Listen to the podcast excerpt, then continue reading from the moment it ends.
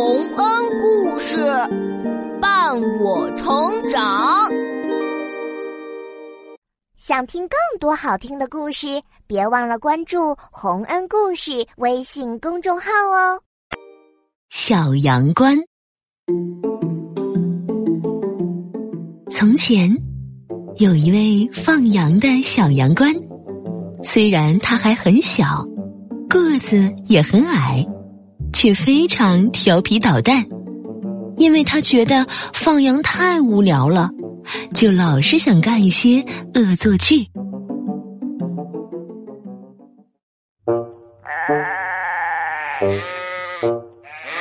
真无聊啊！每天都这么看着羊吃草，真没意思。新鲜的鸡蛋，又大又圆的鸡蛋，卖鸡蛋的，哈哈，这可好玩了。要是扔个石头到他的鸡蛋篮子里，一定很热闹。嘿，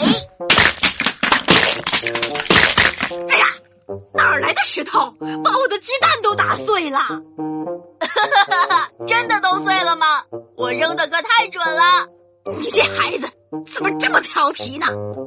你再也别想长大了，不非你能找到可爱的巴格林娜，就是有三只会唱歌的苹果的那个人，否则你这辈子别想再长高一厘米。一个卖鸡蛋的就别胡说了，我怎么可能长不大呢？小羊倌开心的回了家，并没有把这件事放在心上，可是。时间一天天过去了，他真的没有再长高长壮过。他的妈妈越是心疼他，给他做好吃的东西，他反而越是瘦小了。唉，你这孩子，不会是做了坏事被诅咒了吧？什么诅咒啊？哎呀！我想起来了，之前我打碎了一个小贩的鸡蛋，他说，除非我找到可爱的巴格琳娜，否则就再也不会长大了。这就是诅咒啊！你这孩子，干嘛去打碎人家的鸡蛋呢？这下可怎么办呢？真抱歉，看来我得去找那位可爱的巴格琳娜才行了。唉。也不知道是不是真的有这么个人啊。于是，小羊倌离开了家。他走着走着，来到一座小桥前。桥上有一位身形比他还小得多的女士，坐在榛子壳里一摇一晃的。你好，你是谁？我是路过的小羊倌，我在找可爱的巴格林娜，她有三只会唱歌的苹果，你认识她吗？我不认识，但我可以帮帮你，拿着这块小石头吧，你会用到它的。好的，谢谢你。小羊倌告别了坐在榛子壳里的小女士，又继续往前走。他走到另一座小桥前，看见一位坐在鸡蛋壳里洗澡的小女士。你好呀，你是谁呀？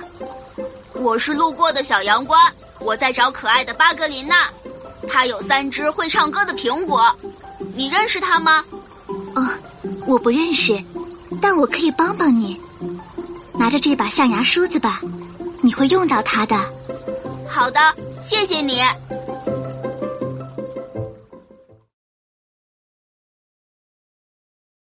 小羊倌告别了在鸡蛋壳里洗澡的小女士，又继续往前走。他在小溪边碰到了一个把物装进口袋里的人，那人给了他一口袋物，接着。他又来到了一座磨坊，磨坊主是只会说话的狐狸。你好呀，狐狸。你好呀，有什么可以帮到你的吗？我在找有三只会唱歌的苹果的可爱的巴格琳娜，你认识她吗？那你可问对了，我知道可爱的巴格琳娜是谁，但你要找到它却不容易哦。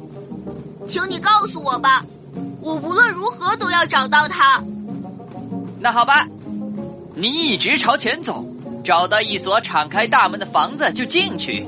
房子里有一只挂着许多小铃铛的水晶鸟笼，笼子里放着会唱歌的苹果。你得拿走笼子才能见到它。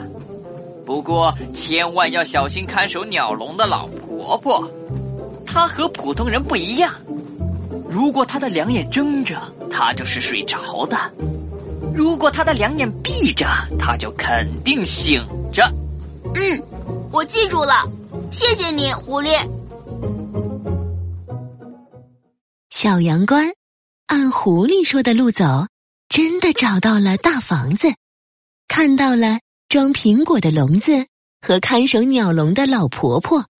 老婆婆的眼睛紧紧闭着，她躲在一边，等啊等，终于等到老婆婆的两只眼睛都睁开了。他马上拿起了水晶鸟笼，可是鸟笼上的铃铛却叮铃叮铃的响了起来，惊醒了老婆婆。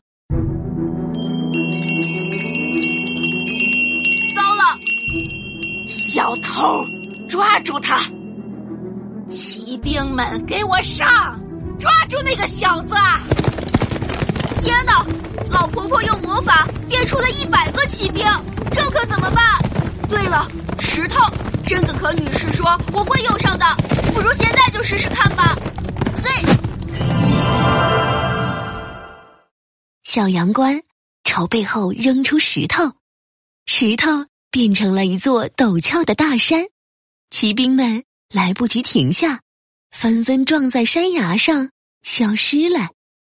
老婆婆生气极了，又派出了两百名骑兵。小羊倌连忙又朝背后扔出了象牙梳子。哈哈，象牙梳子变成了一座玻璃山，骑兵们都滑下去了。再来，三百骑兵们接着追呀！怎么还有？干！让你们尝尝我这口袋雾的厉害！小羊倌打开装着雾的口袋，雾从里面一股股的涌出来，把骑兵们全部包围在了里面。他们什么也看不见了。小羊倌趁着这机会，赶快逃走了。太好了啊啊！跑了这么久，口好渴啊！要不切个会唱歌的苹果吃吧？轻点切哦，不然会刺伤我的。是谁？是谁在说话？是我呀，巴格琳娜。哎呀，你在苹果里，我可找到你了。你找我有什么事吗？拜托你解除我的诅咒。让我长高长大吧。可是我饿了，你能先给我找只饼来吃吗？没问题，我们已经快到家了，我这就去给你拿饼吃。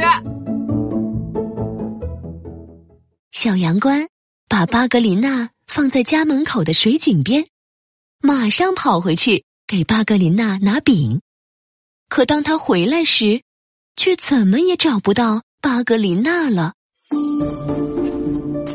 巴格琳娜，巴格琳娜，你在哪儿呀？怎么会这样？这下我可该怎么解除诅咒呀？唉，算了，孩子，回家吧。时间一天天过去，小羊倌的妈妈年纪越来越大，小羊倌。却还是像小时候一样矮小。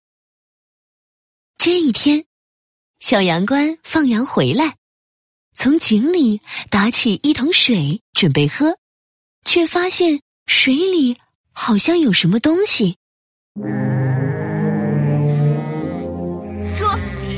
不是巴格琳娜吗？你怎么在井里啊？这么多年，难道你？这么多年，你在说什么呀？你刚才去找饼，我太热了，就钻到井里睡了一觉呀。睡了一觉，你这一觉可是睡了七年啊！太好了，不管怎么说，我又重新找到你了。巴格琳娜回来了，小羊倌的诅咒终于解除了，他很快就长成了大人的模样。不知为什么，巴格琳娜也跟着他一起长大了，还和他一起回了家。从此，他们成了一家人，一起快乐的生活着。